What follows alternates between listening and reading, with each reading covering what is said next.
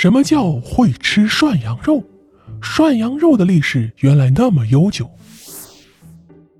冬天啊，吃火锅涮羊肉啊，是很多人的享受，对吧？你是个爱吃火锅的人吗？本期啊，就来和大家说说关于火锅的历史故事。按说啊，爱吃火锅三伏天也可以，只是呢，过去的人尤其信奉孔子的“不食不食”，哪四个字呢？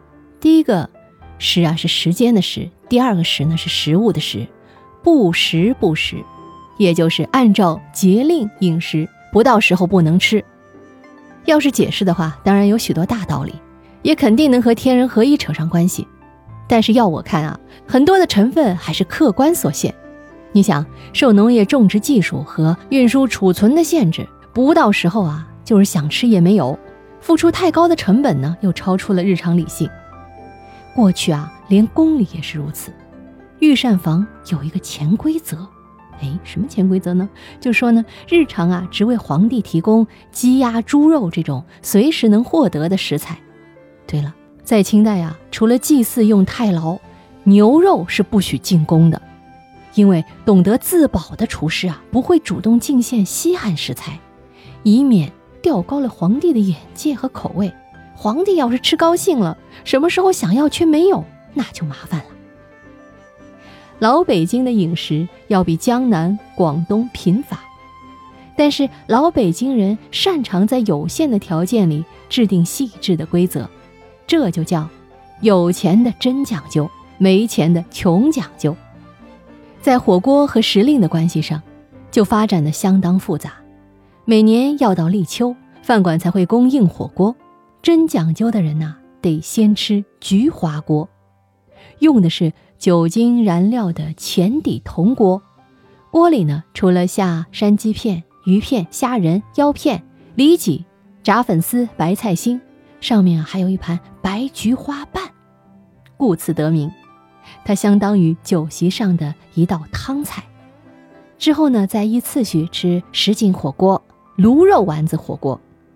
炉肉丸子啊，炉火的炉啊，这是一种用烤猪肉炸的丸子。满族的旗人家庭还要吃东北的酸菜白肉锅，等到正式入冬，才普遍开始吃涮羊肉。说起这涮羊肉该怎么吃啊？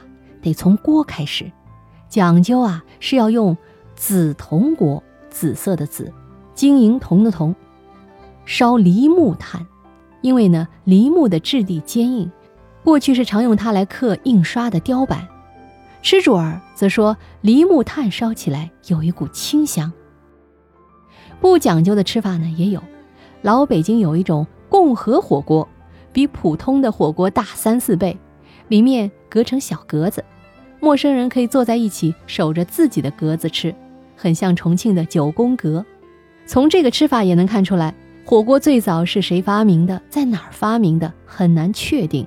因为它很可能是啊，出各自的经验，被不同的人反复发明。中原呢，出土过三国时代的一种鼎形的炊具，就有点像九宫格，分五格，能同时煮不同的食材。从内蒙古发现的契丹族壁画来看啊，一千多年以前，游牧民族就开始吃火锅涮肉了。从文献资料上，宋朝开始记载火锅的吃法。首选当然是羊肉，古人对羊肉是非常推崇的。再说火锅底料，要是让重庆和四川的火锅爱好者来说，那锅底就可以开一门课。怎么区分重庆火锅和成都火锅呢？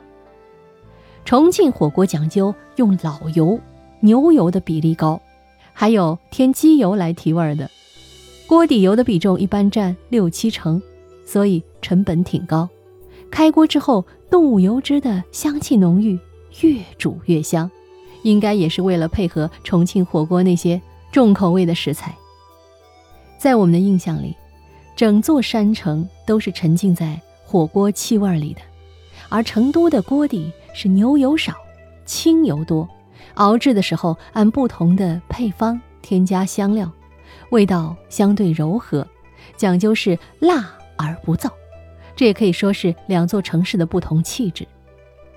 至于北京涮羊肉的锅底，最正宗的就是一锅白水，加点儿小虾米和葱姜，只是为了应付外行的食客。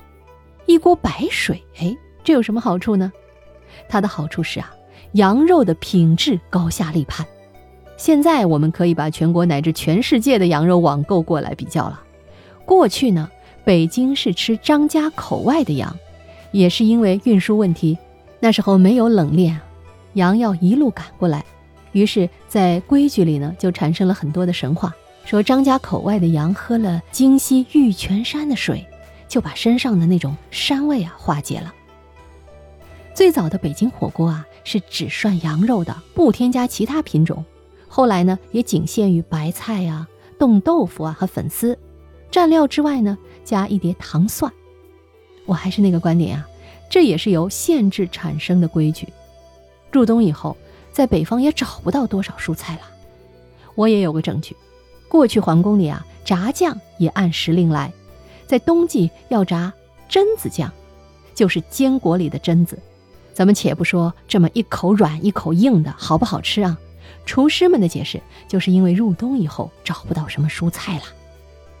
那时留下来最有价值的经验是总结出适合涮着吃的羊肉部位，一只羊四五十斤，能涮的只有十三斤，分别在羊肋条、后腿、腹部，肥瘦和口感不同。民国时代从秋后到春节期间这五六个月啊。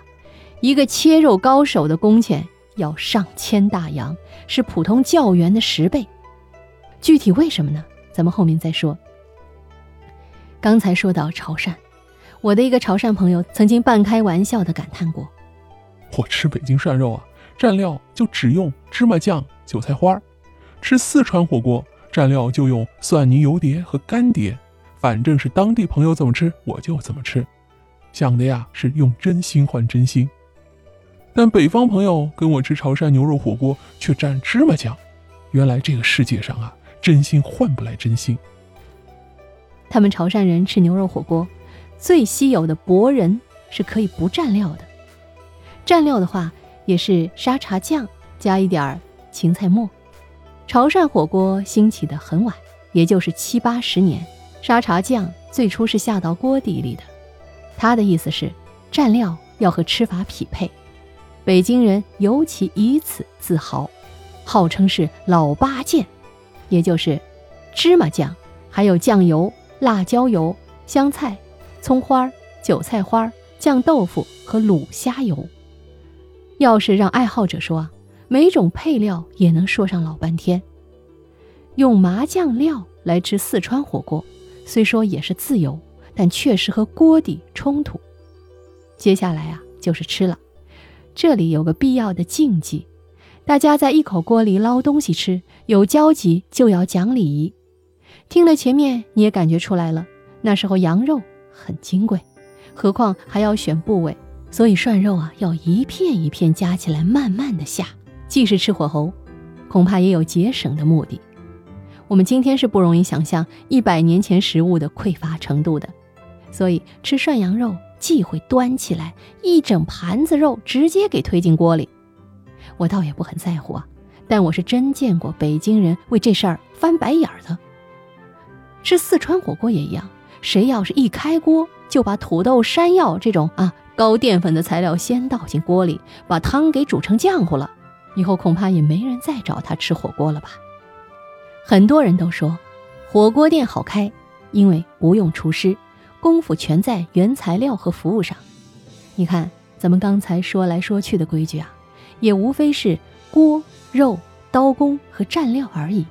可是，什么事情人人都觉得容易，那它就会变成一件最难的事儿。咱们下面来说一个那个时代杀出火锅重围的老字号，就是东来顺。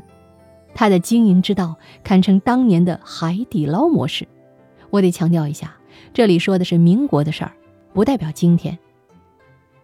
东来顺的创始人姓丁，是在北京东安市场里推车卖爆羊肉白手起家的。老北京的酒楼一般是两层，而东来顺盖到了四层，全店有一百多个伙计，闻名四九城。咱们说了，火锅要遵守时令，所以东来顺日常经营清蒸、炒菜和面点，立秋以后开始增加涮肉和烤肉，每年还要闭店修理炉灶。当时啊，北京高端清蒸菜的代表是西来顺，因为东家是个兼通中西的名厨，和权贵的关系很密切，可以拿到整桌高档酒席的订单。西来顺的价格也比东来顺要高一大截。东来顺的策略就是守住中低端，建立价廉物美的口碑。他基本上把所有的原材料要素都控制在了自己手里。咱们先说最关键的肉，东来顺有自己的羊圈儿，自己的菜园，从张家口外大批采购来的羊要在这里喂几天精饲料。恢复了体重再宰杀，批发价和增重这两条就是比别人家的羊肉成本低了。再说切肉，能片牛羊肉的机器在上个世纪初就已经进中国了，但是我们有感觉啊，机器切的羊肉口感真的就不如手切。东来顺常年养着几个最好的切肉师傅，这个钱是能省回来的。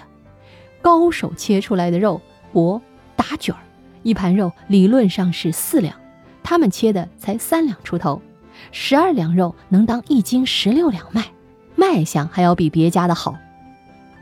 再说蘸料，东来顺专门开了一家酱园，也就是六必居那种卖调料咸菜的店铺，供应自己的油盐酱醋和咸菜，也做门市。当时的人啊都知道东来顺酱园的糖蒜。是没有陈货的，因为本店自己一个冬天就要消耗几千斤。据说东来顺还有自己的打铁铺，用来制造和修理涮羊肉的铜锅。按今天的话说啊，就是他拥有全产业链。配置完成之后，经营成本也就跟着降下来了。链条完整，那就得有规模才成。东来顺盖到四层，不是摆阔。就是必须得开到这么大，才能维持运转。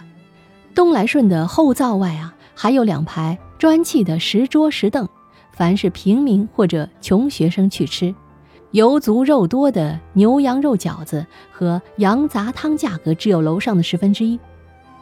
这位东来顺建立了厚道本分的形象，其实他也处理掉了大量的剩余材料。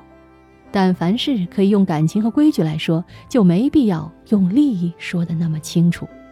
人们说东来顺是在默默行善，可是我看过去的文人回忆老北京，几乎都要提到这件事，可见这个广告效应流传的很广。好，本期和你说了一些过去吃火锅的规矩，我的意思是啊，它充其量只是经验集合，既可能时过境迁。更可能是为了应付限制或者自我想象，除了别不顾同桌人自己先涮山药，其他的内容仅供你参考。冬天里再吃火锅，不妨回忆一下本期节目中说到的有意思的历史典故。如果你喜欢本期节目，欢迎点赞和评论，这也是对主播非常大的支持。谢谢你的收听，《密室里的故事》，探寻时光深处的传奇。我们下期再会。